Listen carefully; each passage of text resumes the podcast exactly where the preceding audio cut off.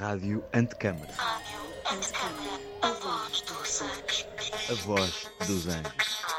Rádio Antecâmara. A voz dos anjos.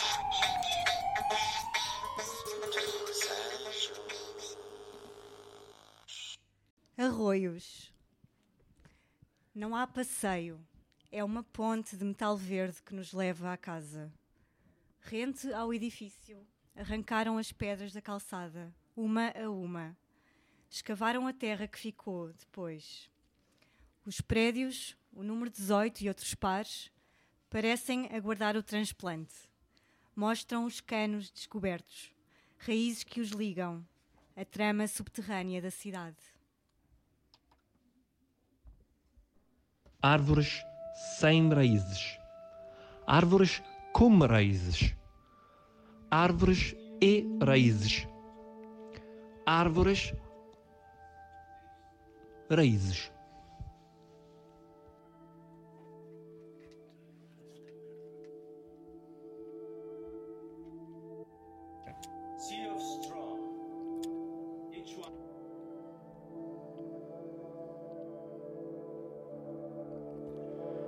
Sejam bem-vindos ao programa Árvores Sem Raízes, aqui na Rádio Antecâmara, um programa onde falaremos sobre a construção da paisagem contemporânea, tendo a garagem sul do Centro Cultural de Belém, em Lisboa, como casa emprestada por uns dias. Em cada episódio e ao longo desta semana, iremos construir percursos virtuais e imaginados e com destino incerto. Pelo olhar de cada convidado, procuraremos também compreender como os habitantes da cidade se relacionam com o espaço que habitam, como transformam esse espaço e são, de igual modo, transformados por ele. Para este episódio, convidamos Natália Constâncio e Daniel Alves, coordenadores do projeto Atlas das Paisagens Literárias de Portugal Continental. Na sua companhia, iremos falar sobre mapas, tecnologia, percursos e literatura portuguesa e do modo como tudo isso pode construir um lugar. O convite está feito. Venham connosco para mais um passeio pela paisagem de Lisboa.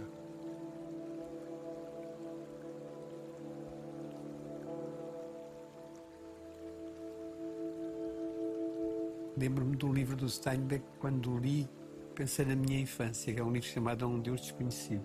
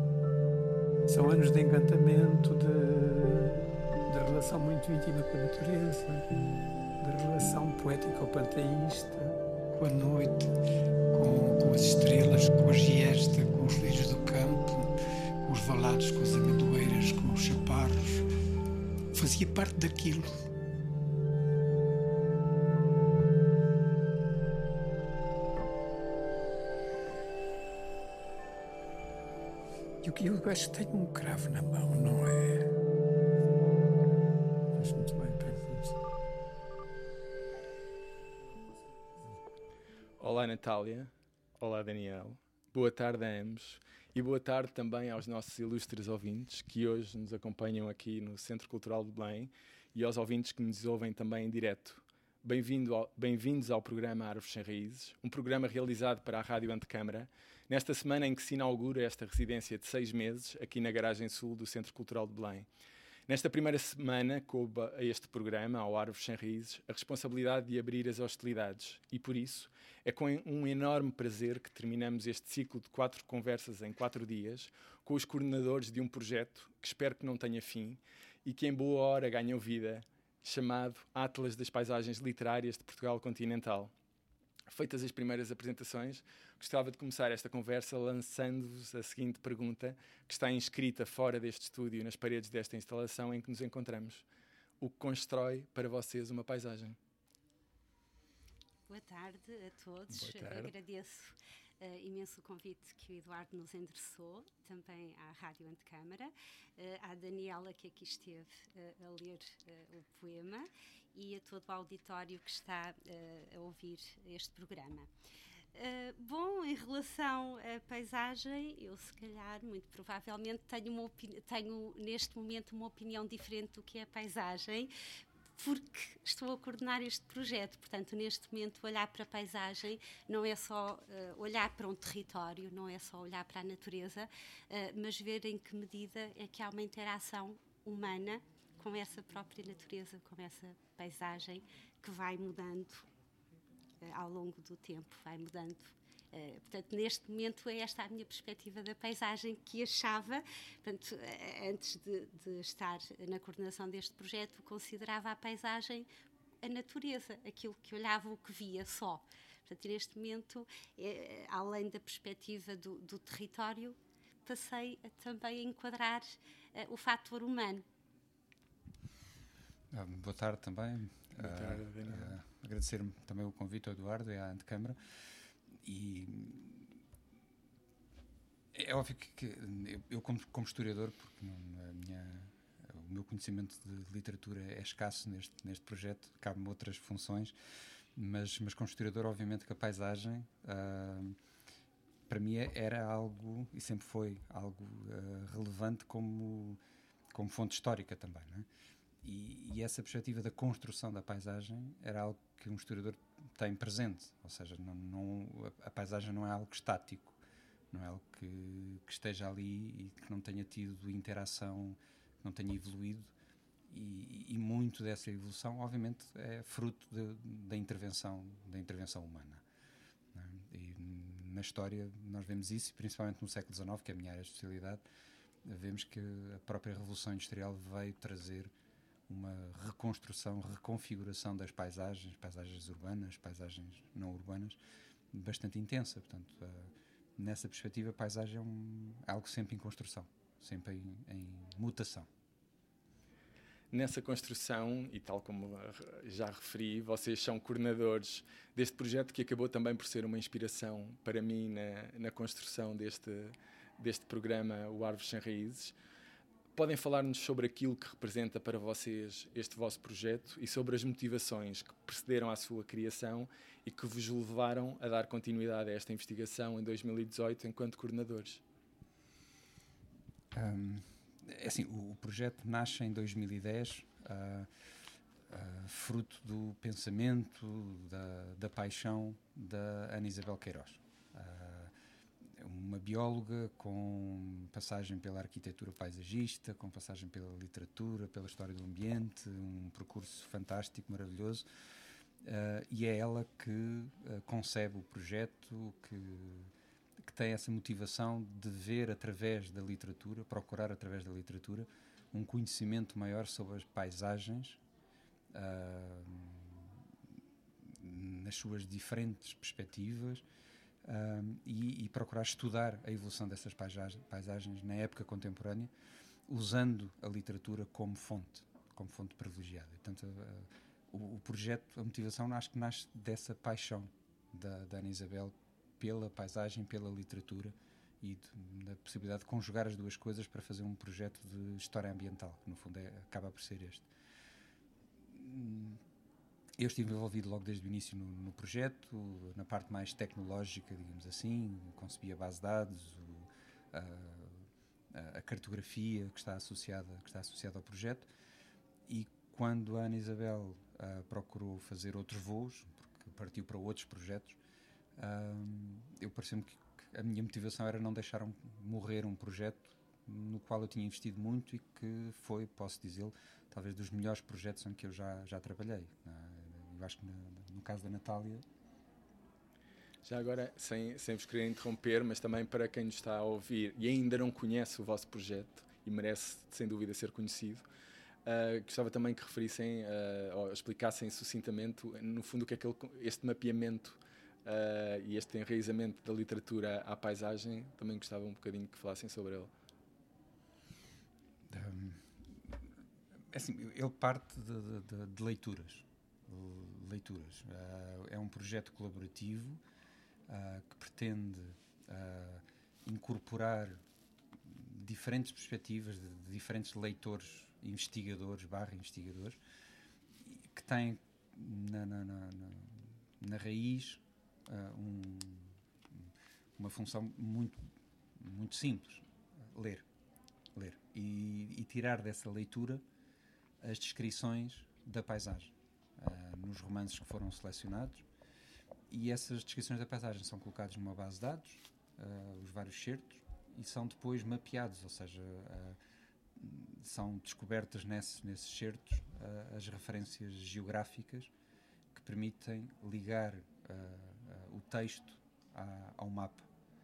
E, portanto, o, o, projeto nasceu, nasceu assim, de uma perspectiva colaborativa, voluntária, Uh, temos hoje a colaboração de cerca de 50 pessoas que foram lendo mais de 300 obras, de onde foram retirando excertos para construir uma base de dados e um, e um website, onde agora as coisas estão organizadas por temas, por, uh, por autores, por obras, uh, por aí fora.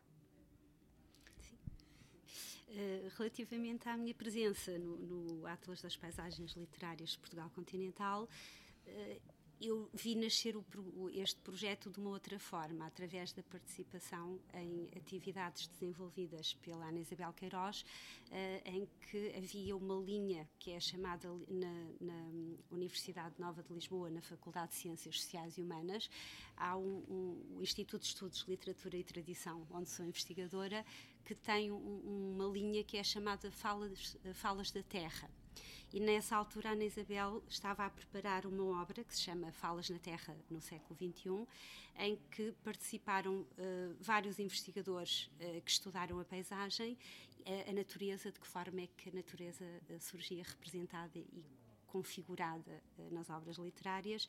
E na altura eu fui convidada, a minha especialidade é, é a obra do escritor Mário de Carvalho, fui convidada na altura para fazer uh, um, um, artigo e para fazer uma entrevista, um diálogo, digamos, na Fundação Carlos Gulbenkian, num seminário internacional sobre literatura e ambiente. Uh, portanto, a minha colaboração começa, uh, penso que foi em 2011, uhum. que se realizou esse, esse congresso internacional. Uh, e, portanto, eu fui fazendo parte do Atlas, não enquanto, um, digamos, eh, membro do, da equipa, mas sempre que me era possível uh, participava e colaborava com, com trabalhos que também ia desenvolvendo. Uh, e foi assim que conheci o Daniel Alves, que também fazia parte do mas de uma forma mais uh, intrínseca, digamos, uma vez que também esteve na base de, do, do, nascimento do, do, Atlas das Paisagens Literárias. Portanto, eu sempre fui colaborando neste projeto uh, através desses artigos que ia construindo, que ia realizando e publicando. Muito bem. E este projeto uh, é também para vocês uma forma de comprometimento ou de enraizamento, por assim dizer, com os lugares que habitamos e do nosso e do vosso dia a dia? É assim, eu acho que o, o projeto despertou em mim dois, duas raízes, digamos assim, talvez, dito assim. Uh, um, um, um, ganhar de novo um gosto pela, pela literatura, porque uh, até pela função, como, como historiador, eu leio essencialmente coisas de história e, portanto, não tinha perdido esse, essa, essa leitura, esse hábito de leitura pelo prazer. É? E apesar de ser um projeto de investigação académica, uh, muitas das leituras que eu fiz para, para, para, para, alimentar a base de dados e para produzir depois os artigos científicos que acabamos por, por, por, publicar ao longo destes anos foram todos feitos com, com bastante prazer. Ou seja, eu sentia que estava a trabalhar num, num projeto, uh, mas que não estava a trabalhar, estava ali até por algum gozo naquilo. Portanto, esse enraizamento eu acho que é, que é foi um impacto importante que ele teve na, na, em mim. E depois um olhar diferente pela paisagem. Acho que a, a Natália já acabou por afirmar isso. Uh, todos nós olhamos a paisagem de forma diferente, obviamente, e sentimos-la de forma diferente, mas eu acho que comecei a ler a paisagem depois de a ter lido nos, nos romances. Portanto, isso foi uma forma também de transformação uh, de como eu me ligo aos lugares que, eu, que não acontecia antes do projeto. Uh, no meu caso foi assim. Em relação a mim, eu penso que essa, que essa ligação tem ou essa transformação em mim tem sido ainda maior. Eu, de facto, passei a ter, a olhar a paisagem e as coisas, observar as coisas de uma outra forma. Portanto, olhava, as coisas estavam lá, mas digamos que não me fixava tanto na, na, na paisagem como desde que, desde que trabalho neste, desde que estou na coordenação deste projeto, uh, passei de facto a ter esse maior enraizamento e e, e, isso de alguma forma também contribuiu para uma alteração. Uh, é, é, assim, passa publicidade, não sei se posso dizer, mas eu também escrevo uh, uh, escrita literária. Uhum. E, e, já publiquei... são vários, e já são vários publicados. uh, pronto, não sabia se podia. uh, e, Temos liberdade total. Pronto. Então, uh, tenho perfeita consciência de que os, os, os dois romances anteriores que escrevi não tinha esta, esta propensão para, para perceber e para fazer a construção dos espaços, dos lugares e da paisagem, não apenas como uma ancoragem uh, ou como um referencial, mas passei a, a enquadrá-la também numa perspectiva das, das, emoções. A paisagem deixou de ser apenas um referente, no, e, e, isso verifica-se na, na, na, leitura do, de todos os romances que, que, nós acabamos por analisar e ler, a paisagem nunca é só uh, uma ancoragem num determinado espaço, um enraizamento. Uh, a paisagem não é, nos romances, e estou a falar agora neste meu enraizamento, de facto acaba por ser uh, uma apela à imaginação, mas também à emotividade. as descrições que eu faço neste momento nos trabalhos que estou a desenvolver, para além dessa paisagem descrita como muito maior uh, minúcia, por exemplo, em relação aos passarinhos, às flores, à cor ao tato, que era capaz de me passar despercebido. Uhum. Portanto, era capaz de falar numa flor, mas não na configuração da flor, na textura, e comecei a olhar todas as coisas numa outra perspectiva. Aquele passarinho dá dois passinhos ou três, mas porquê? Qual é a florzinha em que pousa? Uh, como é que está? Uh, como é que estão as árvores, as folhas? caem, a brisa toca-lhes, uh, esses detalhes, esses pormenores que passei a encarar uh, como sendo pormenores uh, também afetivos. Portanto, a paisagem não é um, um espelho do real.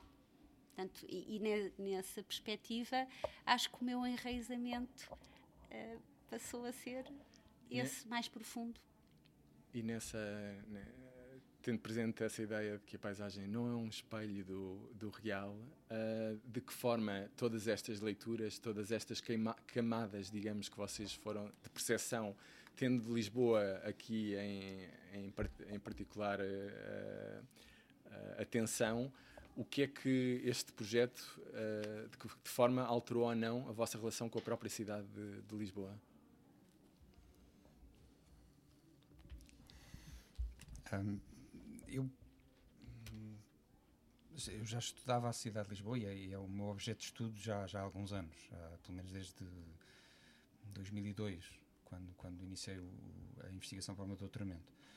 Um, mas, mas lá está, eu procurava essencialmente, na, na, na, na história, procurava essencialmente o real, uh, ou o mais próximo do real possível que nós conseguimos com a história. Nunca, nunca conseguimos, obviamente, é sempre uma, uma leitura subjetiva, que fazemos escolhas e assim. Uh, mas com o projeto não só fui alargando o, o, o campo da, da, da, das fontes que fui utilizando sobre, sobre a cidade de Lisboa, como também fui uh, até descobrindo outras formas de ver a cidade uh, que acabaram por trazer alguma riqueza à análise que eu, que eu, que eu fazia. Eu estudo, estudo o pequeno comércio na, na, cidade de Lisboa, no final do século XIX, princípio do século XX, uh, muito com base em registros oficiais, registros uh, fiscais, uma coisa chatíssima, cinzenta, por aí fora.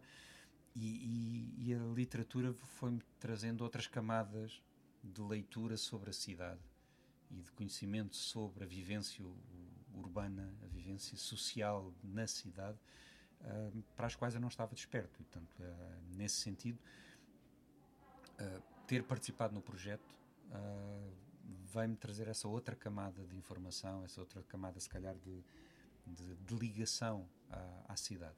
Eu não sou de Lisboa, apesar de ter, ter nascido na, na maternidade Alfredo da Costa, como metade de Portugal, mas sempre vivi fora da cidade não gostava da cidade de Lisboa, sou, sou sincero. Uh, vinha trabalhar e fugia rapidamente. E o projeto e todo o trabalho que fizemos em torno de Lisboa acho que me trouxe um, um gosto pela cidade e por alguns bairros da cidade e por determinadas paisagens da cidade que eu não tinha anteriormente. Eu também, também não vivo em Lisboa e também não nasci em Lisboa, nasci em Moçambique e cresci em Freixo Espada à Cinta, portanto uh, uh, não vivi em Lisboa e portanto a minha percepção também de Lisboa era quando vinha cá de férias ou, a passear ou, ter que vir estudar, por exemplo, para a faculdade. Houve algumas coisas de facto também dessas camadas que eu fui desvendando através da, também da literatura. Uh, por exemplo, as, rep as, representações que figuram dos bairros antigos, uh, da paisagem, como é que. Porque uh, é uma relação dicotómica que eu acho interessante e que me fui apercebendo através da, da, da literatura, da análise dos textos literários, que há de facto uma descrição supostamente objetiva portanto, aquilo que os, que os autores uh, fazem. Uh, estou a lembrar, por exemplo, de, do Essa de Queiroz, por exemplo, na descrição dos Maias, uh, a suposta paisagem realista e objetiva, e depois daquilo que eu me fui apercebendo neste tipo de descrições e na construção de Lisboa, lá está essas camadas que subjazem a essa leitura última, e uma, uma forma interessantíssima que encontrei através de, uma, de, um, de, um, determinado detalhe, de um determinado pormenor afetivo ou emocional, ou, ou, que esteja relacionado com uma visão particular, por exemplo, de uma personagem, uh, que repercussões é que, por exemplo, terá na vida da personagem? Uh, a nível uh, sentimental, a nível de vida. Assim, eu acho que me fui apercebendo através desta. Desta análise do, dos textos uh, literários, aquilo não apenas, lá está, aquela paisagem fria, mas também o que é que está por detrás da, da paisagem que é relatada por aquele autor. E foi uma das descobertas que fiz nesta análise. Voltando à ideia de comprometimento e de enraizamento, que, gostaria que comentassem a seguinte frase do filósofo Luc Ferry, que passo a citar.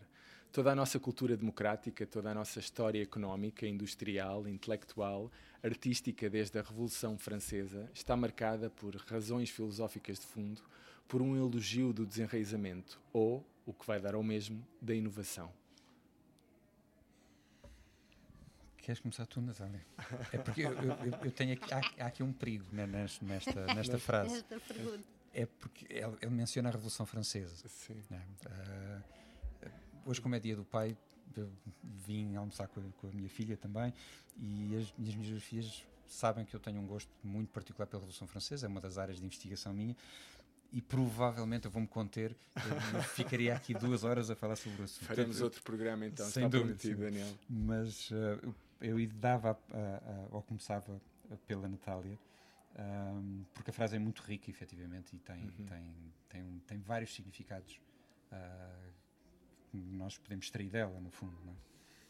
Sim, em relação a, a, a este filósofo e, e àquilo que o filósofo é, é, portanto, aquilo que esta frase me invoca e aquilo que uh, espero não estar muito longe ou muito longe daquilo que esperava, uh, mas de facto aquilo que eu leio uh, neste, neste desenraizamento, ai, desenraizamento e da inovação eu acho que um, na contemporaneidade uh, tem havido uma, uma tendência para esse tal desenraizamento, para a fuga, uh, para, digamos, uh, ou até a despersonalização, ou até, por exemplo, em relação à espacialização, por exemplo, que encontramos nos, nos romances, que de alguma forma é como quase que libertadora o não estar ali, o não haver uma raiz, não, não estar fixo.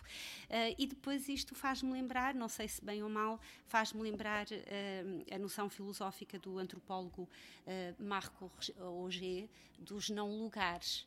Portanto, esta, o desenraizamento, de facto, é aquilo que, que, me faz evocar, é não haver, como acontecia, por exemplo, em autores como Baudelaire, a, a, a referência ao lugar ou, ou a, a, descrição do lugar antigo, de, de, da valorização daquilo que era antigo, mas no fundo a valorização de tudo o que é moderno, mas que depois acaba por, por na minha perspectiva, por haver aqui algumas contradições, porque é como se o sujeito uh, estivesse, mas não estivesse. Há aqui um, uma dicotomia em relação ao espaço. Uh, por um lado, a valorização do passado, aliás, que os filósofos e os, os pensadores antigos, como por exemplo. Uh, Estou a lembrar-me, por exemplo, de, do, dos gregos que consideravam que o passado, ou o ficar preso ao passado, à nostalgia do passado, ou, por exemplo, a antecipação do futuro, uh, nem era bom uma coisa nem, nem a outra. Se calhar o meio termo, como dizia Horácio do Carpe Diem. Portanto, a mim faz-me lembrar esta, esta passagem, faz de facto lembrar-me com Seneca que o presente é a dimensão real do tempo e não há, uh, há outros filósofos e teóricos da literatura, uh, nós não podemos dissociar o tempo do espaço. Portanto, o, o, tal, o chamado cronótipo que Mikhail Bakhtin fala, e eu acho que de facto há de alguma forma um enraizamento profundo entre estas duas coordenadas. Portanto, esse enraizamento uh, poderá levar a uma, pergunto, uh, despersonalização, uma falta de, de conhecimento do, do, próprio autoconhecimento, de onde é que vive, uh, o que é que o espaço me traz, o que é que este momento concreto uh, me proporciona ou traz. Muito bem. Daniel, um... Revolução Francesa.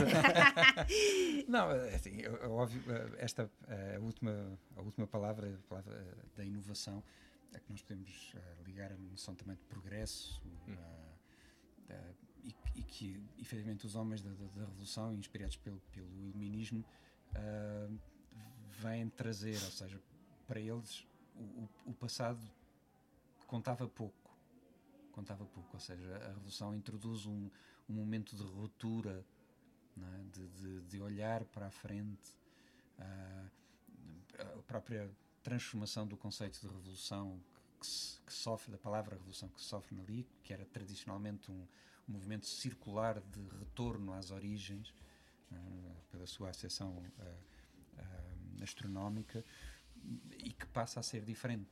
Não, é? passa a ser diferente. A revolução passa a ser um momento de ruptura, de, de progresso constante da, da, da, da, humanidade. Mas, mas este desenraziamento de, é provável que nós o estejamos a sentir, efetivamente, como, como diz na, na, na, na citação. Uh, a Natália falou na, na questão do, do desenraizamento do, do, espaço e nós percebemos isso até pela tecnologia. Pela tecnologia, como nós, por exemplo, uh, não temos sequer uma ligação, ou começamos a perder muitas vezes a ligação ao espaço, pelo facto de, de usarmos aplicações que nos ajudam uh, a ir para todo o lado com indicações uh, através de voz num, num, telemóvel e perdemos muitas vezes a noção de como é deambular pelo espaço, nos perdermos pelo espaço. Uh, e, e, perder também é bom. É? Perder também é bom. E nós temos esta noção agora de que nós não nos podemos perder, temos que ter sempre um auxiliar para, para, ter, para ter acesso a, aos lugares. Mas é essa ajuda, precisamente, que nos retira do lugar, que nos retira o, o, a raiz do, do lugar.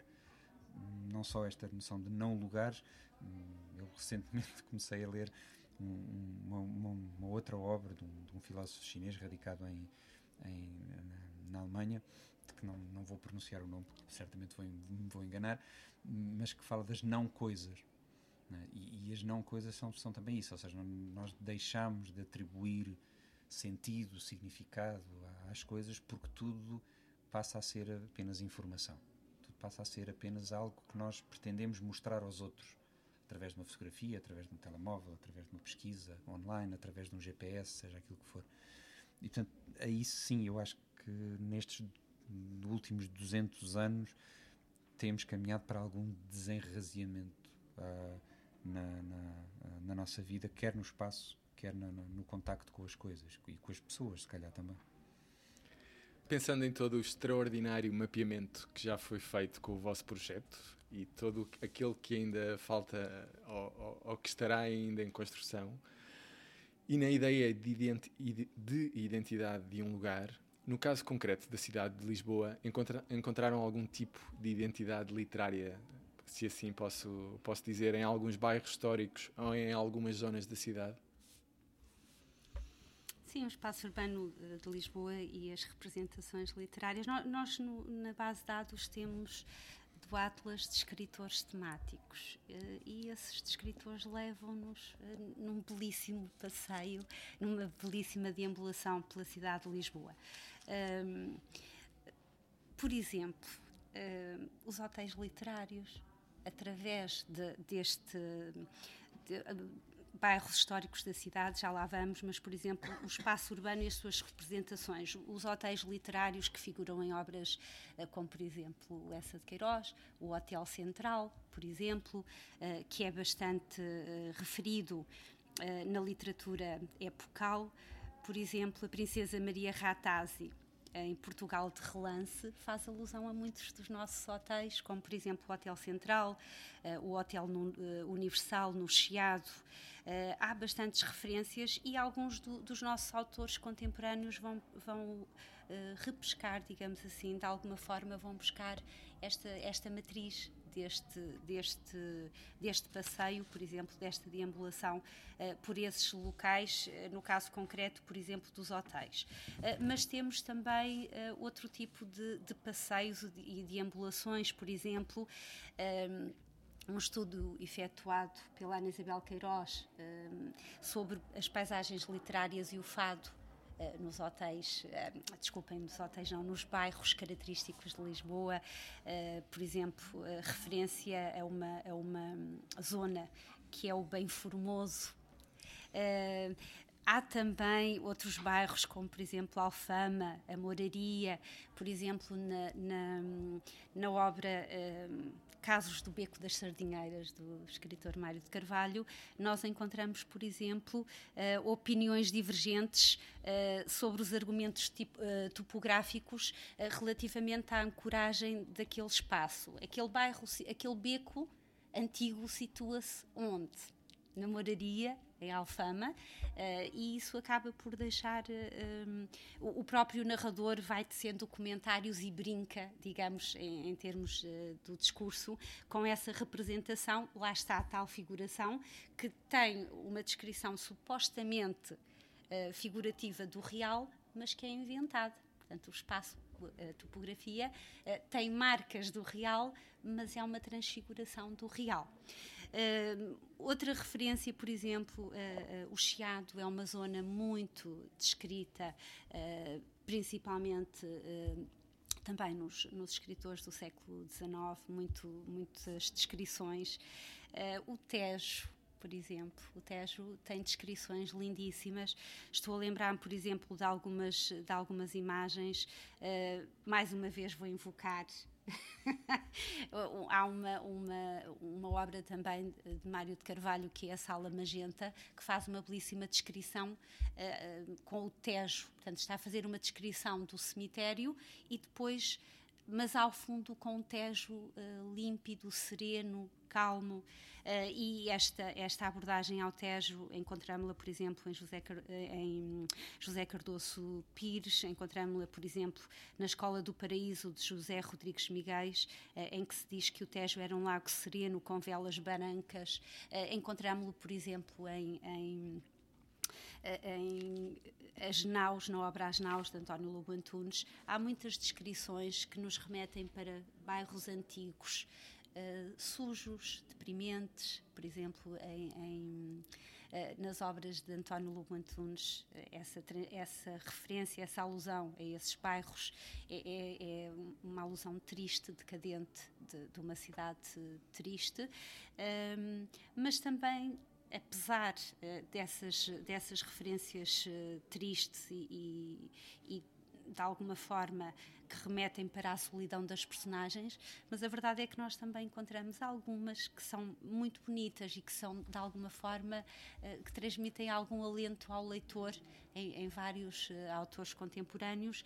Em, e daquilo que eu me tenho apercebido, uh, bastantes, uh, por exemplo, em relação ao Tejo. Mas muitas outras uh, paisagens são, constituem as, as narrativas contemporâneas e antigas. daquilo que eu me lembro, e o Daniel Alves sabe melhor que eu, que fez um estudo sobre as narrativas na cidade de Lisboa no século XX, houve, houve, alguma alteração ao nível, por exemplo, da, da descrição dos locais. Portanto, uh, uh, penso que no século XIX, início do século XX, a concentração era maior, uh, por exemplo, no Chiado, em bairros, em zonas mais nobres da cidade. E penso que, na, daquilo que tenho analisado, um, acabou por se estender. Houve, digamos assim, um, um alargamento uh, centrífugo de, de, destes locais nas narrativas literárias. Sim, é, é, é verdade. Um, é certo. Eh, as descrições, principalmente a, a literatura que, que, que, se refere às paisagens urbanas, uh, ela tende a acompanhar a cidade que tem vida, que tem que mexe, ou seja, não a cidade onde o, o personagem vai apenas dormir? Dormitório, a zona dormitório da, da, da, da cidade. Uh, e, e, nesse sentido, uh, isto que a Natália acabou de dizer é certo. Uh, a cidade, à medida que a cidade foi crescendo, a, literatura foi acompanhando, com uma diferença às vezes de 20, 30, 40 anos, foi acompanhando esses bairros. no caso de Arroios, por exemplo, é? uma vez que Estamos, Exatamente. Estamos supostamente em arroz. Neste imaginário. é isso mesmo. E ele foi evoluindo, né? foi evoluindo. São, são zonas que não aparecem ou que aparecem muito esporadicamente na literatura do século XIX e que no século XX, porque já se construíram bairros novos, já se criaram vivências, criaram-se memórias sociais até na, na, na, nesse, culturais nesses bairros, eles passam a ser interessantes para os escritores incorporá-los como espaço das suas narrativas. E não eram até à altura, ou porque eram apenas zonas de passagem, ou apenas zonas de dormitório, ou, ou, ou não tinham vivência urbana uh, e por isso não eram muitas vezes descritos. É? Mas o que é curioso em tudo isto, em, em os vários exemplos que a, que a, Natália, a Natália deu, nós vemos surgir vários pontos da cidade que, que têm mais relevo em determinados momentos da história da literatura dos últimos 200 anos, 150 anos sobre sobre a cidade de Lisboa, mas há depois ali algo que é comum a todos, a todos, o, seja qual for o romance que se esteja a ler sobre, sobre Lisboa, não há nenhum deles que não passe pela Baixa, pelo Rocio, pelo Chiado, pelo Bairro Alto. Uh, isso é, um, é, digamos assim, uma área que é comum a todos uh, no estudo que, que, que, fizemos sobre a cidade de Lisboa, isso era muito visível. Né? Os mapas mostravam que aquela zona está presente em todos os, os romances, umas, umas vezes como centro da narrativa, outras vezes não, mas todos os romances vão lá parar. Tal como o Daniel já disse, estamos neste imaginário de, de arroios e uma vez que, que o programa Árvores Sem Raízes, Árvores Sem Raízes nasce desta vontade de compreender as várias camadas que constroem a paisagem deste, desta zona da cidade, Sobre a literatura e as descrições de paisagem na zona de, de Arroios, há alguma descrição, ou mais do que uma, que esteja mapeada no vosso projeto, que gostassem de trazer para esta nossa, nossa conversa? Sim, nós temos aqui alguns certos que achamos bastante relevantes um, no que concerne à descrição de arroios. Um, arroios um, é um local de passagem portanto, daquilo que nós uh, constatamos ao nível da, da análise do, dos enunciados. Um, é um local de passagem não, não, não retemos as memórias da paisagem. há, por exemplo, são, são certos que remetem. Que é como se Arroios fosse uma espécie de travessia, uma ponte que liga de uma parte à outra da cidade, Almirante Reis ou Moraes Soares.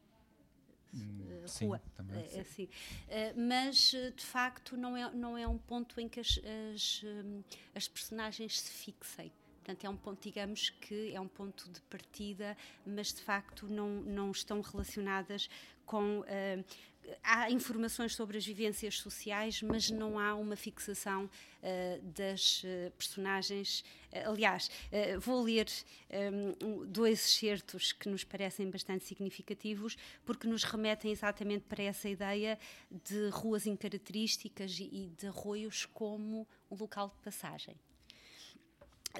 a Comédia de Lisboa, de Dom João de Castro, portanto, há um excerto que diz assim.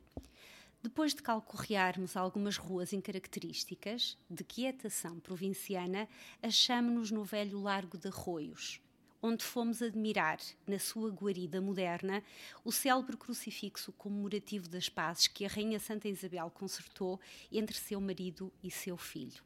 Portanto, aqui algumas noções uh, de que uh, calcorreamos ruas em características. E depois chegamos então ao velho Largo de Arroios. Uh, e esta referência à Rainha Santa Isabel, portanto, àquele célebre uh, momento da realização das, das pazes, uh, em, que se, em que Dom Dinis e o filho finalmente se entendem. há um outro certo também muito interessante de José Saramago, O Ano da Morte de Ricardo Reis, que vou ler. Nos dias seguintes, Ricardo Reis pôs-se à procura de casa. Saía de manhã, regressava à noite, almoçava e jantava fora do hotel. Serviu-lhe de badameco as páginas de anúncios do Diário de Notícias, mas não ia para longe. Os bairros cêntricos estavam fora dos seus gostos e conveniências. Detestaria ir viver, por exemplo, lá para a Rua dos Heróis de Quionga, a Moraes Soares onde se tinham inaugurado umas casas económicas de 5 e 6 divisões, renda realmente barata, entre 165 e 240 escudos por mês. Nem lhes alugariam a ele, nem ele as quereria, tão distantes da Baixa e sem a vista do rio. Portanto, de facto, remete exatamente para essa noção daquilo que o Daniel dizia. É, Portanto, há um foco. E, e, nós, apesar de tudo, nós temos a noção de que Arroz não fica longe do centro. A cidade de Lisboa não é assim tão grande que, que seja isso.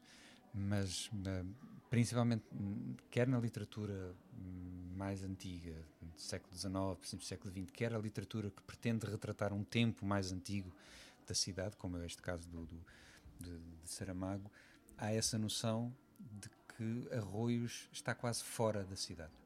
É? E no século XIX estava quase fora da cidade, precisamente. Uh, e, portanto, uh, essa, essa noção uh, é relevante. Mas a, aos poucos o, o, bairro também foi ganhando alguma foi ganhando vivências, foi ganhando memórias, foi ganhando convívio social e, e, nós temos outras descrições que efetivamente já trazem nem sempre aspectos positivos, obviamente, sobre o, sobre o, sobre o bairro, mas que já trazem um, uma certa descrição de uma, de uma certa paisagem social que, de que o bairro, de que o bairro era, uh, era característico. Um, Filomena Manona Beja, uh, por exemplo, na, obra Boot da Isé, um, retrata um, uma reunião uh, no Café Sanzala, que que era precisamente na, na zona de Arroios, ficava quase de fronte do Hospital de Arroios, um pouco antes de chegar à Alameda Dom Afonso Henriques. Prédio antigo, cortinas sujas nas janelas do primeiro andar. Mais por cima, vidros partidos, andares vazios. O primitivo café fora remodelado. Recinto exíguo que rompera até ao pátio das traseiras, passando o salão. Mobília nova, cores vivas nos tampos das mesas e, nas, e nos sintéticos dos assentos, ligação direta ao vermelho, do amarelo ao colorido da África. E, e aqui nós vemos, no fundo, hum, ser descrito um pouco do que é o ambiente de, daqueles bairros em torno da, da Alameda, é? com o seu colorido de população, também uma população muito heterogénea, que nós hoje reconhecemos, uh, reconhecemos uh, ali de África, de Ásia, de, uh, do Brasil, de, de Portugal, obviamente, e vemos essa cidade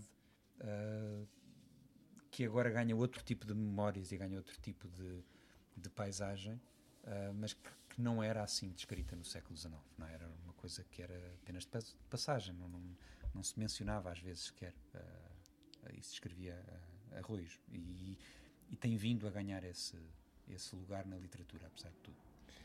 Já voltaremos a essa ideia de arroz como lugar de passagem. Daniel, o Daniel é autor de um livro publicado em 2012 que resulta da sua tese de doutoramento, intitulada República atrás do balcão: Os logistas de Lisboa e o fim da monarquia. Um pequeno parênteses para dizer que o meu bisavô uh, paterno foi logista em Lisboa no início do século XX e por isso com especial interesse, foi com especial interesse que consultei o seu trabalho. E dito isto, gostaria de saber quais as motivações que o levaram a, a desenvolver esta investigação.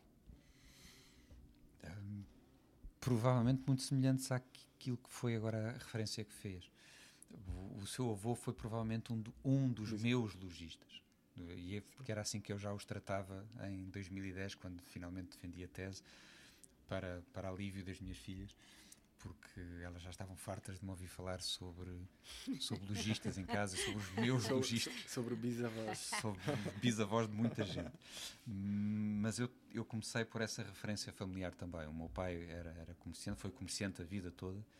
Um, um, e, e, foi essa ligação ao pequeno comércio uh, familiar, essa, essa memória, que provavelmente, numa altura em que eu tinha que escolher um, um tema de investigação, um, o, o, meu orientador sugeriu-me vários, uh, várias hipóteses, e, e, quando surgiu a hipótese de estudar o pequeno comércio e a sua intervenção uh, económica, social, mas também política na cidade de Lisboa, eu agarrei com unhas e dentes o, o, o projeto e percebi provavelmente o teria o, o, tinha feito porque tinha essa memória da, da, da vivência de, do pequeno comércio na, na, cidade.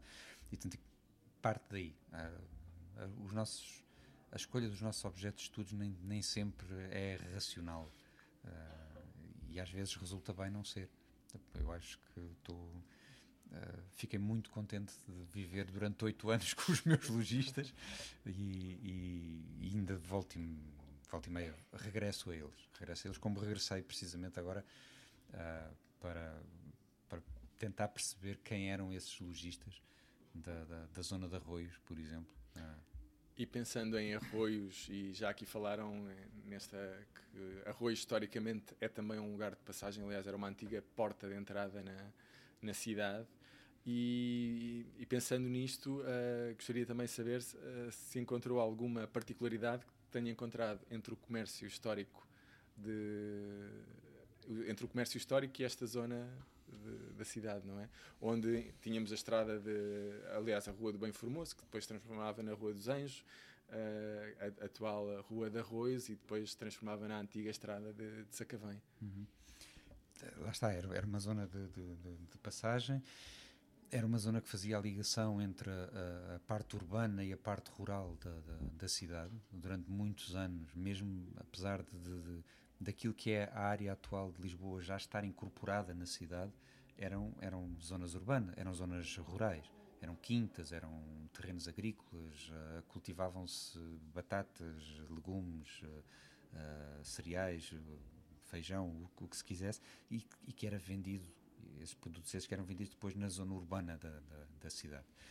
Um, e, mas ao, a, à medida que, que, a cidade se foi expandindo, urbanisticamente foi conquistando toda a, Almirante, o que é hoje Almirante Reis, obviamente todas essas ruas que se foram substituindo, um, foi, foi nascendo um comércio. E, e, o comércio ali em Arroz estava muito ligado, obviamente, à, à, própria vivência social e ao próprio tecido social da, da, da zona.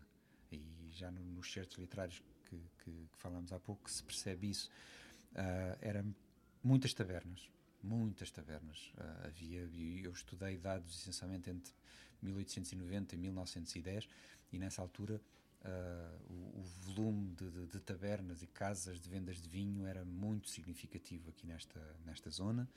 Já agora, Ah, só por curiosidade, sim. aí entra as casas, a ideia também de casas de pasto, ou nesta onde, Sim, o- onde o fado sim. também nasce, não é? Sim, também. Sim, sim, sim. também, também.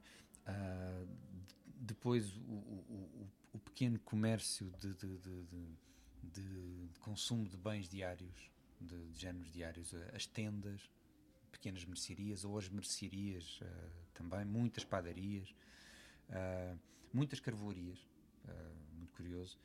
Ah, mas depois o que é que faltava neste bairro? O que, é, que lojas é que não apareciam neste, neste bairro? Ah, não, não aparecem ah, lojas de pronto a vestir. Hum, Não são mencionadas. Não, pelo menos na- nesta altura em que eu estudei não aparecem. Não aparece relojoarias. Hum, Não há uma única livraria mencionada na- no, no bairro. Não Há um alfarrabista, há um alfarrabista, mas não há nenhuma, nenhuma livraria. E, e, portanto, essa, esse negócio mais fino, mais de, de, de consumos não diários ou de consumos luxuosos, esse estava na baixa. Não era neste, nestes bairros, nestes bairros limítrofes. Estava uma outra coisa que, que se liga até com uma outra, com uma outra história. Ahm, existiam algumas drogarias, farmácias, os antepassados das nossas farmácias. E portanto, todos este, todo este comércio era um comércio para o dia a dia, para, para quem tinha que, depois de vir da fábrica, depois de vir de- do, do trabalho, no final do dia tinha de ir abastecer ah, a dispensa. Basicamente era isso. Por falar em farmácias, vou- não se assustem, vou trazer eh, por breves instantes o Alberto Queira aqui para a conversa. Quem me dera que a minha vida fosse um carro de bois que vem a chiar manhãninha cedo na estrada e que para de onde veio volta depois, quase à noitinha, pela mesma estrada. Tentando relacionar paisagens literárias, logistas e arroios, há uma curiosidade que descobri numa das várias pesquisas que fiz para a preparação deste programa, que foi o facto de um dos heterónimos de Fernando Pessoa se dever a uma farmácia que existia na Avenida Almirante Reis com o nome A. Ponte Queiro. Conheciam esta história e há alguma curiosidade que queiram partilhar connosco sobre esta relação entre paisagens literárias e arroios ou paisagens literárias, logistas e arroios? Em, em relação a esta história, eh, eu li há muito, há alguns anos, eh, quando fiz, eh, desenvolvi um trabalho sobre Fernando Pessoa, ehm, e eu sempre pensei que isto fosse uma, uma, um produto da imaginação, que isto fosse um, uma, um literário.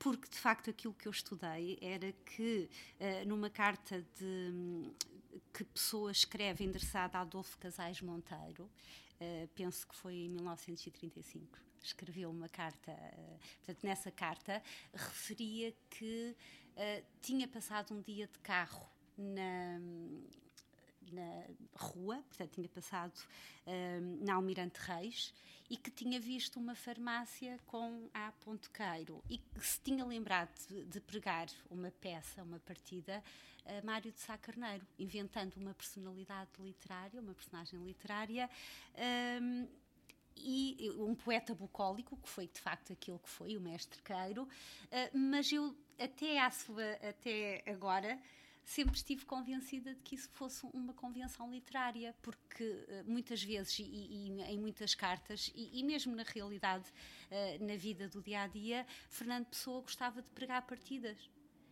Às vezes apresentava-se quando, quando com, uh, marcava encontros com os amigos ou com os, os seus congêneres e com muita frequência apresentava-se hoje como Alberto Caeiro, no dia seguinte como, como Álvaro de Campos ou Ricardo Reis. Eu não me recordo qual é o autor com quem se, que ficou muito ofendido com o Fernando Pessoa, não me recordo qual é, uh, mas sei que marcou um encontro. Não sei se foi inclusive com o Adolfo Casais Monteiro.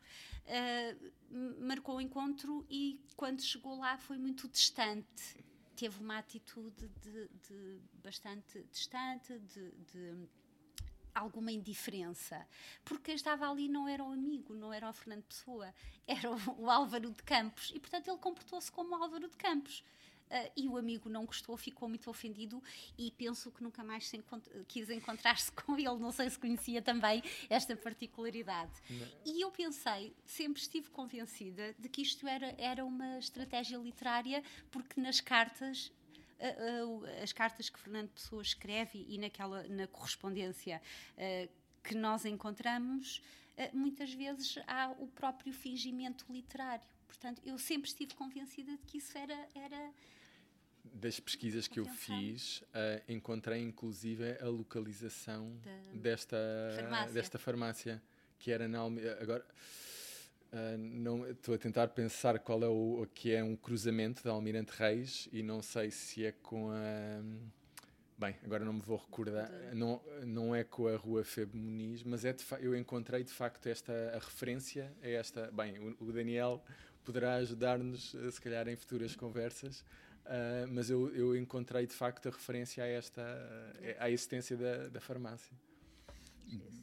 não sei se eu posso ajudar muito, porque a, a minha investigação para em 1910 e pelo menos em 1910 a farmácia não parece existir, mas, mas o bairro tinha muitas, uh, tinha uh, aquelas, uh, aquele tipo de negócio que era necessário para, para, para ir de encontro às necessidades da, da, da, população que lá vivia, que lá passava. E, as farmácias, as drogarias, que depois transformaram em farmácias mais tarde, existiam. Portanto, é, é perfeitamente viável que a farmácia existisse e que ela estivesse a funcionar no tempo de, de, de Fernando Pessoa e fosse um artifício literário, fosse a inspiração, é bem provável que Fernando Pessoa tivesse passado por ela várias vezes e, portanto, não, não me espantaria nada. Muito bem. Antes de terminarmos, e sobre o futuro, e em especial sobre este vosso projeto, o que é que ainda falta fazer? Nós, quando quando uh, assumimos a direção, do, a coordenação do, do, do, do projeto em 2018, um, acho que talvez o, o, um dos principais objetivos que nós uh, buscamos foi uh, incorporar no, nas leituras, na literatura que nós selecionávamos para, para, para o projeto e para, na, na leitura das paisagens, a poesia o, o projeto era essencialmente uh, um projeto de, uh, de, romance sobre romance literário, uh, prosa, e, e, portanto não, não tinha essa leitura. Por, para o objetivo de, de, estudo académico que nós pretendíamos, era a fonte ideal para, para, para aquilo que se pretendia, porque a, a interpretação da poesia traz outros problemas, digamos assim, na leitura sobre a paisagem, uh, que que na altura não, não, não era relevante a introduzir, mas tendo em conta que o projeto hoje vive não tanto como um projeto académico, mas como um projeto cultural, uh, pareceu-nos que faltava essa, essa dimensão. E, portanto, temos procurado fazê-lo. Uh, o projeto tem várias letras de fado, por exemplo, devido a um projeto, uh, um subprojeto financiado pela, pela EGEAC, mas mas acho que ainda nos falta um pouco sim, isso. Sim. Temos um, algumas poesias já introduzidas na, na base mas poucas ainda. Talvez seja esse o. Sim, houve alguns estudos, eh, nomeadamente em relação a, a poetas transmontanos. Houve esse projeto sobre o Rio Tejo e sobre o fado, mas de facto faltava-nos. Uh, e temos colegas de, da Universidade do Algarve que têm estado a dedicar-se. Um, a esse estudo da poesia. Eu própria já publiquei uh, numa revista, uh, revista portuguesa de Humanidades da Faculdade de Filosofia de Braga, um artigo sobre um, um, um poeta presencista injustamente esquecido, Francisco Bugalho. Uh, portanto, temos estado uh, também, e, e, era uma, uma das nossas apostas, fazer essa, esse estudo, essa abordagem partir, uh, da poesia. Mas, de facto, não é fácil, tendo em conta que o projeto e os, o, o protocolo do projeto é rígido a esse nível e, portanto, nem sempre é muito fácil fazer o estudo da, da paisagem ao nível da poesia mas é uma das nossas grandes apostas.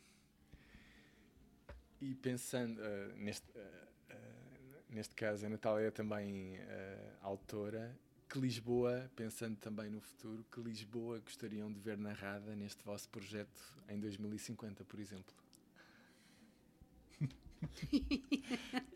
Eu, eu, em 2050 espero não estar careca e desdentado. Portanto, esse para mim já é um grande projeto. em 2050. Uh, como sonho, como sonho, obviamente, é? gostava muito que, como projeto cultural e como memória uh, sobre, sobre a paisagem na literatura, o projeto pudesse uh, sobreviver uh, em 2050, que ainda fosse encontrado e, e lido. Hum, mais do que, isso, do que isso, acho que não não tenho outras aspirações para, para o projeto. Não, não Eu também não. não sei, não sei que lhe diga que Lisboa. Uh, olha, eu acho que acima de tudo uma, uma Lisboa pacífica, uma Lisboa serena, com um tejo sereno e luminoso e com uma paisagem que não seja uma paisagem de destruição. Eu acho que qualquer, qualquer descrição que seja nos moldes de uma, de uma Lisboa luminosa, colorida e, e, e, com uma com ela de felicidade seria muito bom. Aqui fica o desafio. Muito obrigado, Natália e Daniel. Muitos parabéns por este vosso projeto. E muito obrigado à Rádio Antecâmara, ao Centro Cultural de Belém e a todas as pessoas que tornaram esta conversa e este programa possível, em especial ao Pedro Campos Costa, ao Martinho Silva, ao Francisco Petrucci, à Maria Teles, ao Frederico Vital Soares, ao Sebastião Carmo Pereira, à Dulce Pascoal, ao Pedro Cortes Pinto, ao Amândio Pinheiro, ao Jacob Olsen, ao Zé da Esquina, ao Pedro Ebel, ao Mário Alves, à Catarina Cortes Pinto, à Maria Braga, ao Stefano Torniere, ao Miguel Rodrigues, ao Jorge Pinto, ao Luís Coelho, ao Miguel Serrão Pereira, à Maria Matos Silva, à Andreia Santolaia, à Dora Gerbic, à Júlia Molame, à Catarina Augustiniak, à Alice Bardot, à Luísa Sabo, à Luciana Fina, ao Kelso, à Catarina Esteves, ao Carlos Alberto Augusto, à Ruth Pimenta, à Daniela Araújo, ao Mário Nascimento, à Emília Pinto, à Mónica Lara, à Mariana Sanches Salvador, ao Nuno Silva, ao João Nunes, à Raquel Castro, ao José Maria Vieira Mendes e à Alessia Alegre. E por fim, à Daniela Figueiredo, musa inspiradora de tudo isto. Antes de terminar, queria só relembrar que para a semana passaremos o testemunho à Susana Ventura. Até lá, agradecer a todos uma vez mais e até breve.